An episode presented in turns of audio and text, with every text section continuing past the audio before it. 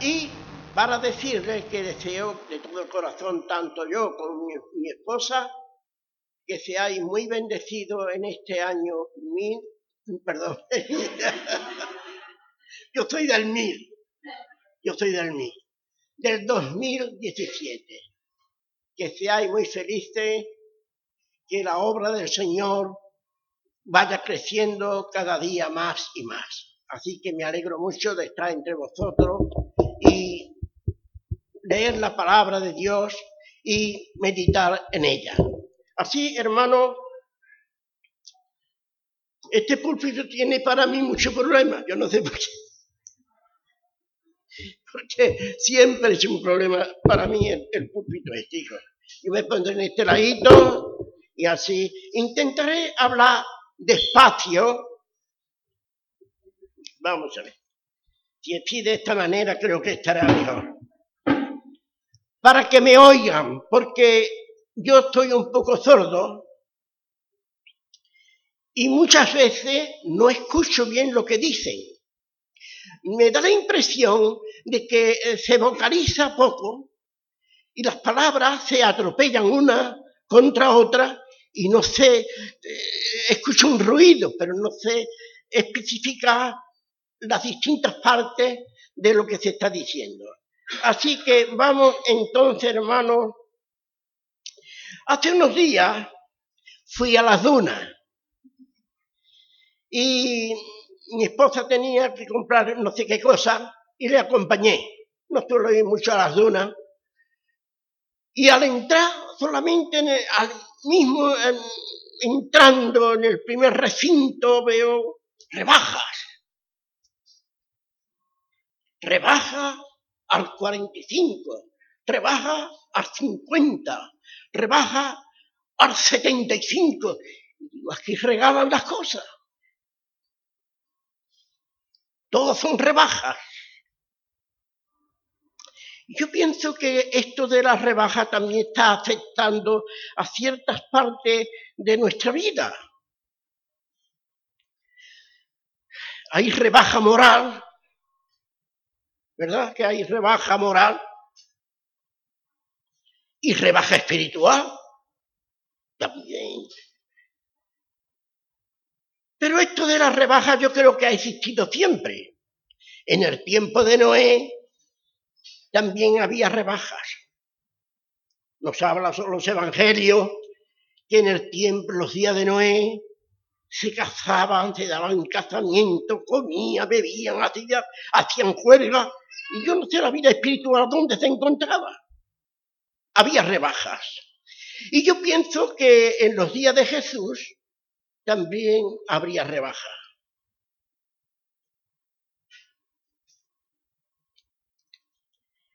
Al final del sermón del monte, cuando nuestro hermano Rubén leyó lo de Mateo, digo, verás si vale el texto que yo quiero hoy hablar. Porque Todas estas coincidencias se dan. Esas coincidencias se dan. Pero no.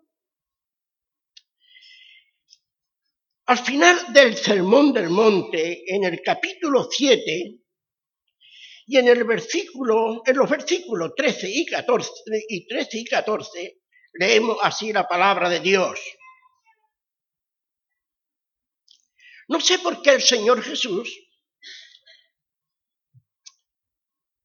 Hablo de esta manera porque es un texto que se suele usar con frecuencia para evangelizar. Y está bien, es correcto. Leo el texto. Mateo 7, 13 y 14. Entra por la puerta estrecha, porque ancha es la puerta y espacioso el camino que lleva a la perdición. Y muchos son los que entran por ella.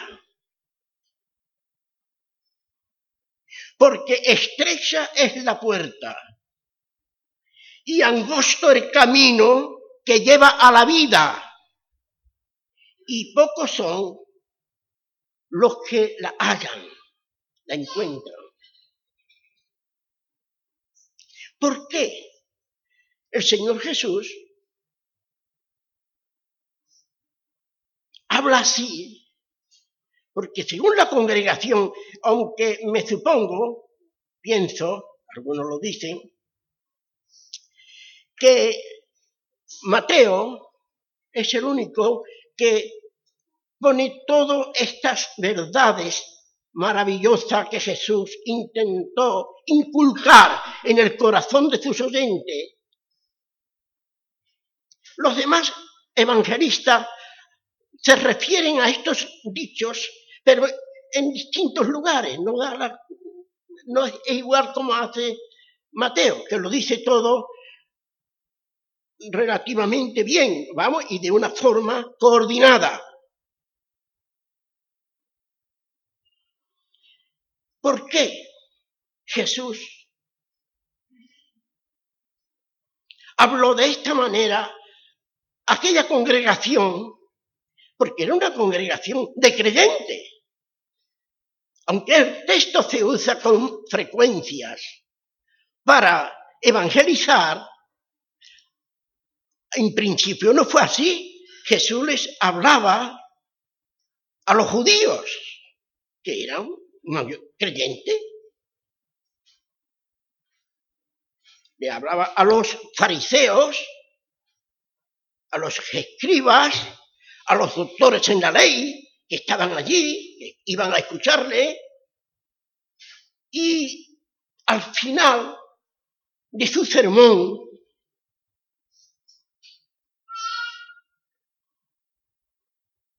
hay tres cosas que aplica, intenta Jesús aplicar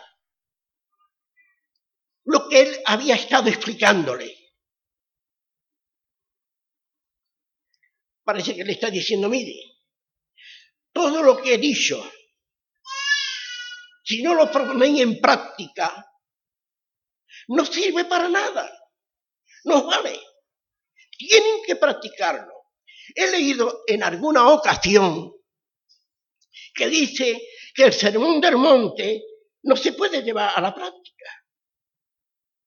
Que eso quizá cuando Jesús venga en el milenio podrá hacerse, pero que hoy ni hablar.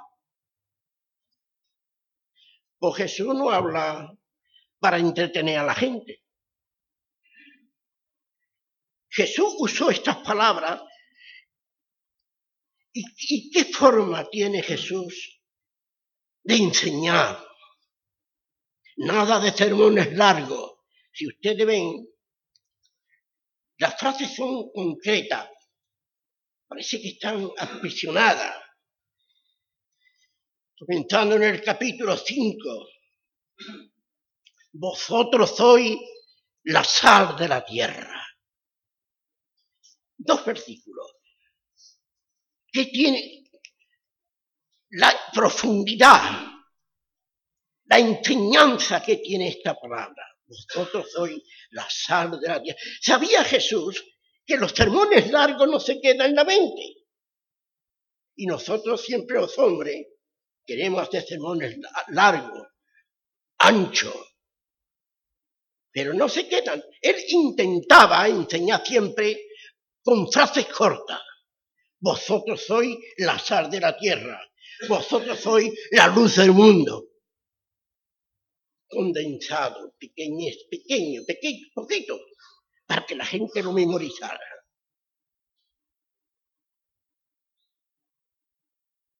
Pero vuelvo a repetirle que Jesús no dijo estas palabras para entretener a la gente. Las dijo para que las pusieran en práctica. Y es así, hermano. 63 años llevo de convertido y hoy, igual como en el año 1964, las mismas luchas, hermano, las mismas tentaciones, los mismos desánimos, igual, igual que el primer día. El diablo sigue vivo y coleando. Vivo y coleando. Y ahora que voy llegando ya a, los últimos días de mi vida, a la vejez, parece que el diablo ha vuelto con doble, es constante, no me deja. Tranquilo. Leía en la, una biografía que leí de Lutero, un día estaba en su, en su oficina estudiando y el diablo no hacía más que meterle duda y, decirle cosas y pensaba en mal y cogió el tintero y le rió un tinterazo pensando que el diablo a veces te va y me dejará tranquilo. Sigue igual, hermano. Hay que entrar por la puerta estrecha. Eso no lo dijo Jesús para entretener a la gente. Se lo dijo Jesús a su gente de aquel entonces, que eran creyentes, y nos lo dice a nosotros.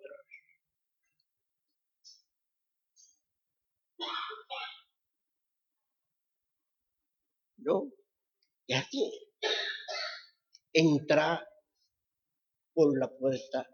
O sea, que Jesús condensó todo lo que había estado enseñando en esta palabra. Entrar por la puerta estrecha. No hay otro camino. Puerta estrecha. Es posible, habla aquí de poco y habla de mucho ejemplo, aquí en el versículo dice, entra por la puerta estrecha, porque ancha es la puerta y espacioso el camino que lleva a la perdición. Y muchos, muchos, multitudes, millones, millones, dicen, son los que entran por ella.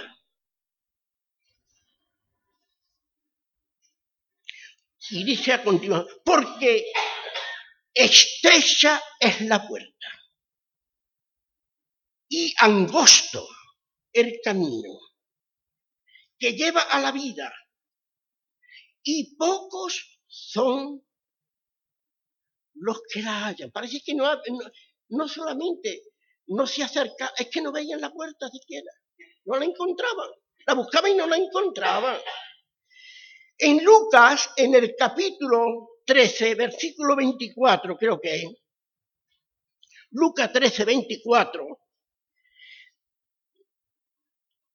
él se refiere al mismo, está hablando de lo mismo, pero yo quisiera decir algo.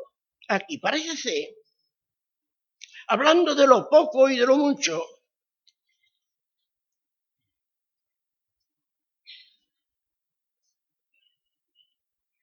En el versículo 23 dice así, el evangelista Lucas dice, y alguien le dijo, Señor, ¿son pocos los que se salvan?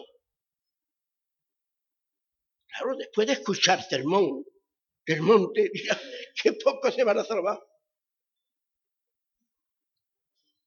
Qué poco. Porque si miramos aquí, el sermón del monte, ¿verdad? Habla de la oración, de, la regla de oro, ¿verdad? Pedid y se os dará, buscad y hallaréis, llamáis y se os abrirá. Porque todo aquel que pide recibe, y aquel que busca halla, y el que llama se le abrirá. Hay aquí un caudal,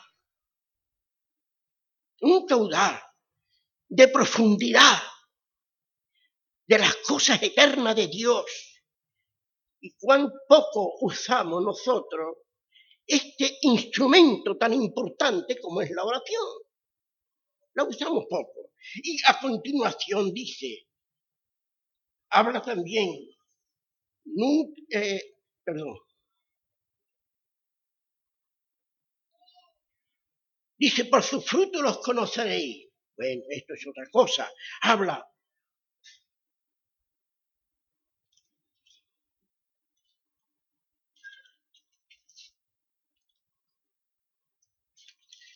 Me he equivocado y iba para detrás. Y tenía que haber ido para el otro lado.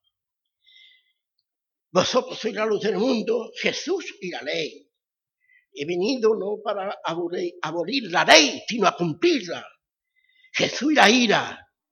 Por eso les estoy diciendo, este que dijo, Señor, son pocos los que se salvan.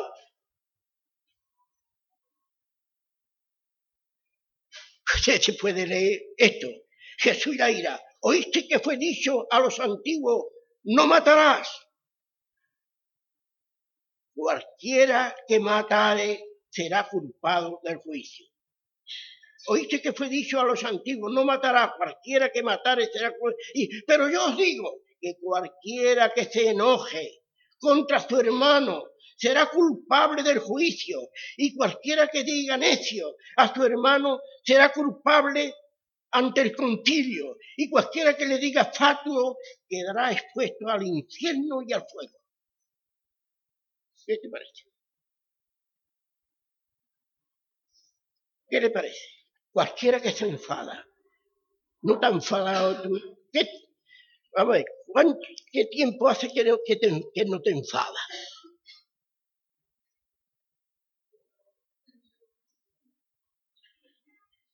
¿Eh? ¿No os enfadáis nunca?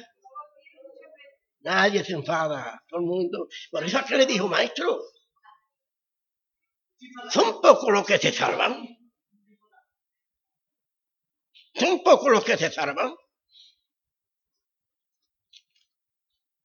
Porque después de esto, Jesús y el adulterio. Dios mío, hoy. Recuerdo que en mis tiempos de recién convertido, un pastor divorciado era una, una era caso terrible. Era terrible, algo.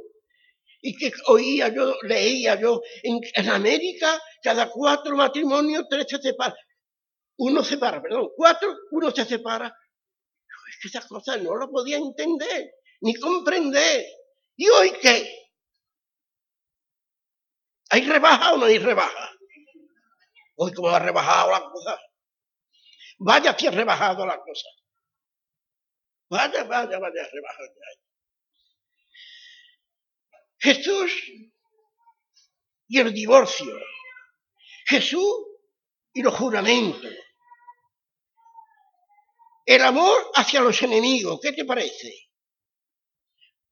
Pero yo os digo, amad a vuestros enemigos. Ay, amigo mío, ¿y aquí qué pasa? ¿Quién ama a los enemigos? Se ama a los amigos, pero a los enemigos, a los enemigos, ni pan ni agua. Y si se le puede poner la trabanqueta mejor. Yo leo, el texto. Porque yo digo, amad a vuestros enemigos, bendecid a los que os maldicen, haced bien a los que os aborrecen, orad por los que os ultrajan y os persiguen. Ahora, ¿cuánto oráis vosotros por los que os, los están molestando?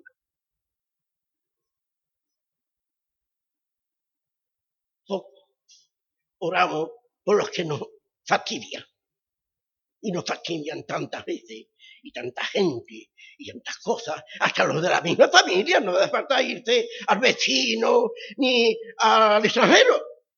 Si en la misma familia te encuentras tú con estas personas, estos seres que amamos, que te están fastidiando, que te hacen la vida imposible a veces. ¿Y qué haces tú entonces? Dice, pero yo os digo, amar a vuestros enemigos, bendecid, bendecid a los que os maldicen, Señor. Aquellos que me han hecho una jugareta, tengo yo que decirle a Dios, Dios mío, pobrecito, enriquecelo tú. A que duerma toda su vida sin molestia, sin enfermedades. A ver, es terrible. ¿Quién lo hace esto? Sin embargo, es así. Jesús, esto que dijo Jesús, él había andado por este camino. No nos pedía una cosa que él no había hecho. Él había pasado por todo este camino. Jesús y las limosnas. Jesús y la oración. Jesús y el ayuno. Buscar tesoro en el cielo, como dice, no os hagáis tesoro en la tierra, donde la polilla y el orín corrompen, y donde ladrones minan y hurtan, sino haceos tesoro en el cielo, donde ni la polilla ni el orín corrompe, y donde ladrones no minan ni hurtan. Los bancos aquí no hace falta, y algunos piensan ladrones, y es que los bancos nos roban. Nos están robando cada día y cada día hay cosas por la televisión y por la radio escucháis verdaderas barbaridades. Entonces, hermano, después de estas cosas, Dios y la riqueza, el Dios mamón, este Dios, ese, Dios que, que la gente... Yo cuando veo esas colas en las administraciones de lotería, la gente dice que no, que no es nada, el dinero no. Y, la gente, ¿cómo? Yo me meto con la gente de la lotería, hermano, me meto un poquito, porque claro, la fe se pierde en la lotería, ¿eh? Eso, es así, ¿eh? No ah, no, eso porque, bueno, tú eso para que te toque. Y se terminó. Y no andemos dándole, no le a dar vuelta las cosas. Y son así. Dios y la riqueza. Bueno, todas estas cosas, hermano. Cuando la gente la leyeron, Jesús sabía que no lo iban a cumplir. Y entonces él los exhorta y le dice, entra, este es el camino, esta es la puerta única, no hay otra. Y en el versículo que leí, que de Lucas dice, y alguien le dijo, Señor, ¿son pocos los que se salvan? Después de leer todo esto que hemos leído, ¿quién lo cumplirá? ¿Quién lo cumplirá? Sin embargo, está dicho para cumplirlo, hermano. Estamos de rebaja y la rebaja la aplicamos a la moral, a la espiritualidad y a todo, a Dios y a todo. Un Dios rebajado. Las cosas es que son así, no se puede hacer de otra manera. Dice a continuación, dice Jesús, cuando aquel le dijo, maestro, son pocos los que se salvan. Fue una, pregunta con un poquito maliciosa. La dijo con malicia. Son pocos. Y Jesús entonces dice, esforzado, y la palabra esforzar significa agonizar. O sea, en esa lucha que tenemos que mantener, y esto no, es, no, no lo estoy diciendo para desanimarle, no, no es desanimarlo, hermano. Además, Jesús dijo, a los que estáis trabajados y cargados, venid a mí, que yo os haré descansar. Lleva, mi yugo, aprended de mí, que soy manso y humilde de corazón. Y queréis descanso para vuestras almas. Había descanso, hay descanso. Pero aquí dice esforzado. Y esa palabra en griego es agonizar. En la lucha que tenemos que mantener, es agónica. Es una lucha cuerpo a cuerpo contra el diablo, contra este yo. El yo es una cosa que a veces, esto no puede entrar por la puerta estrecha. Al principio del Sermón del Monte, Jesús habla de las bienaventuranzas. Y una de ellas, capítulo 5, versículo 3, la primera dice, bienaventurados los pobres en espíritu, los humildes la gente, la gente que no reclama nada,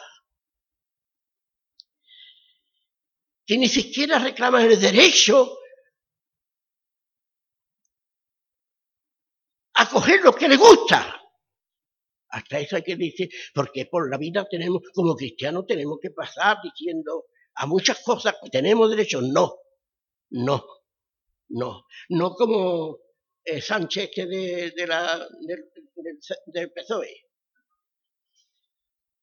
Pedro Sánchez, ¿no? Sí, Pedro Sánchez. No, no, no. Pues tenemos que ir también diciendo no. No. Dice el texto. Esforzado a entrar por la puerta angosta. Esforzado. Agoniza. O sea, la lucha tiene que ser titánica. La lucha debe ser una lucha feroz. Una lucha, una lucha como dice un texto de la Biblia, dice, mmm, dice esta palabra, ay, mmm, los valientes lo arrebatan. ¿Entendéis? Yo creo que habéis cogido el texto. Los valientes lo arrebatan. ¿Eh? El cielo, el cielo se hace fuerte y los valientes, los, los, decididos. A veces es, violento, a veces es violento lo que tenemos que, que, hacer, hermano. A veces es violento. Dice así, esforzado a entrar por la puerta angosta, porque os digo que muchos procurarán entrar y no podrán. Ay, y no podrán.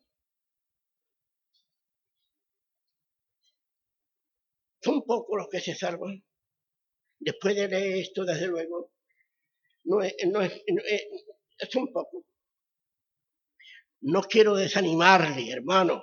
Hay gozo en el cielo por un pecador que se arrepiente.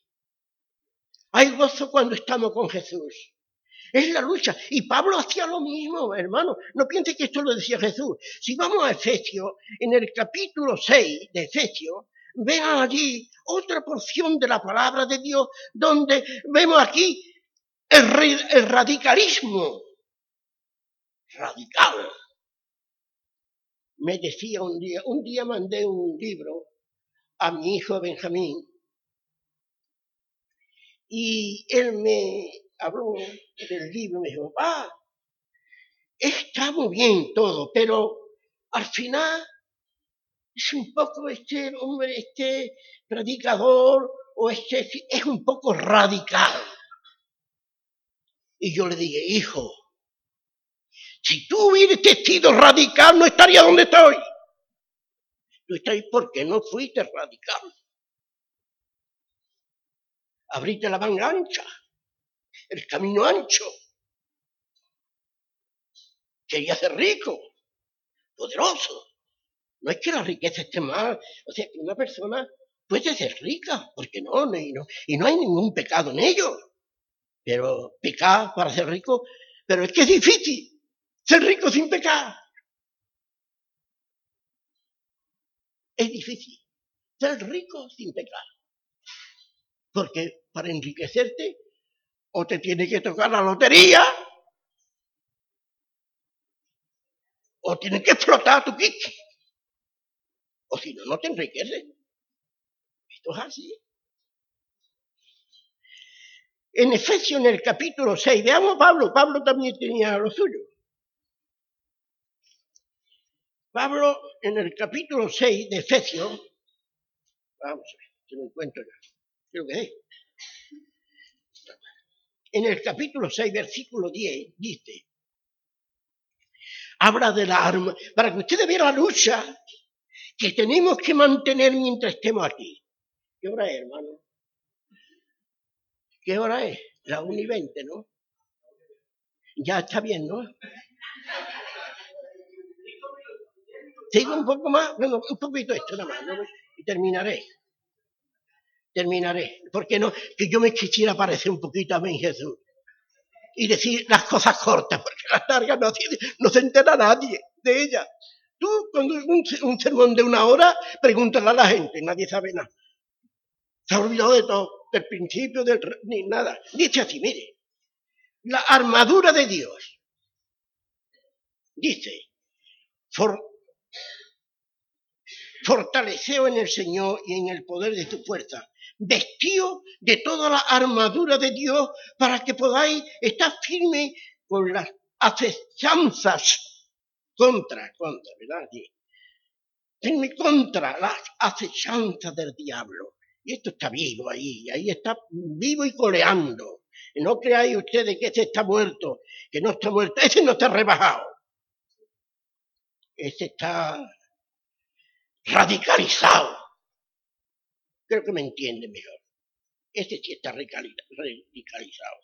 Dice, porque no tenemos lucha contra sangre y carne, sino contra principados, contra potestades, contra gobernadores de las tinieblas de este siglo, contra huestes espirituales de, de maldad en las regiones celestes. Ya ves si tenemos la lucha que tenemos que mantener los cristianos continuamente.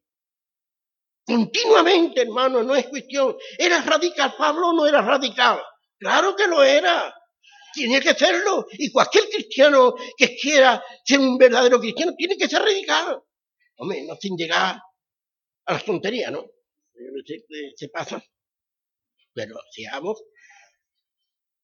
Pensemos. Dice a continuación.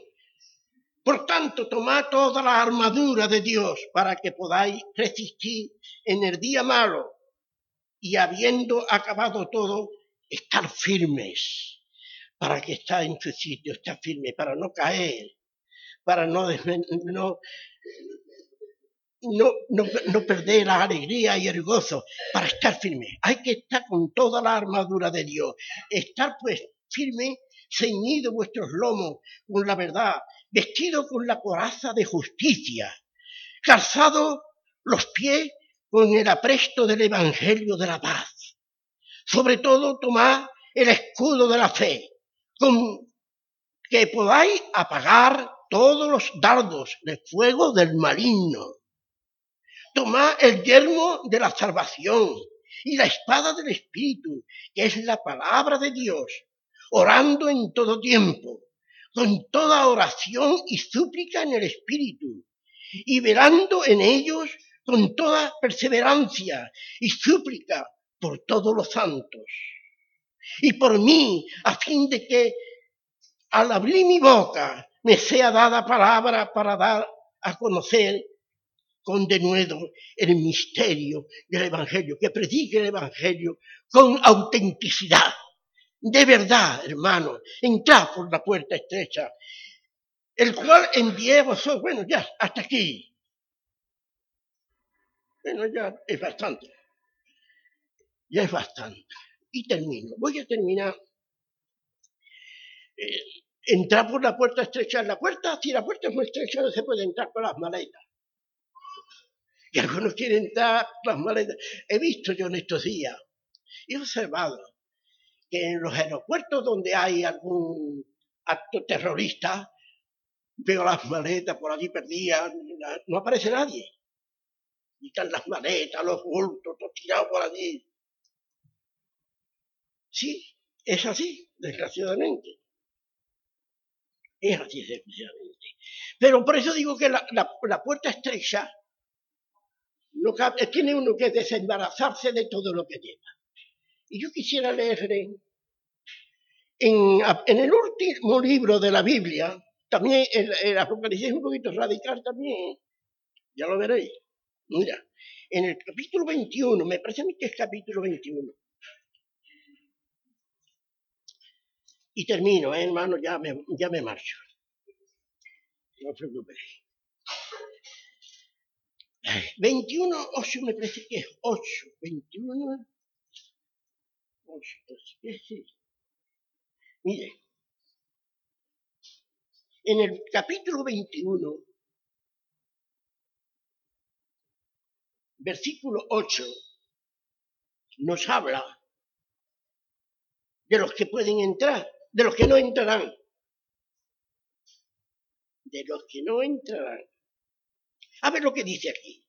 Pero los cobardes, ya que si una persona no es valiente para confesar a Cristo. No es valiente para defender su causa. Le queda poca esperanza. Los incrédulos, los ateos, los que no creen, los que no tienen fe, los abominables, los homicidas, tampoco entrarán los homicidas, ni los fornicarios. Uy, ¿y esta palabra que es fornicario qué es? Nadie sabe lo que es fornicario. Nadie sabe lo que es fornicario. Uy, pero, pero es pecado fornicar.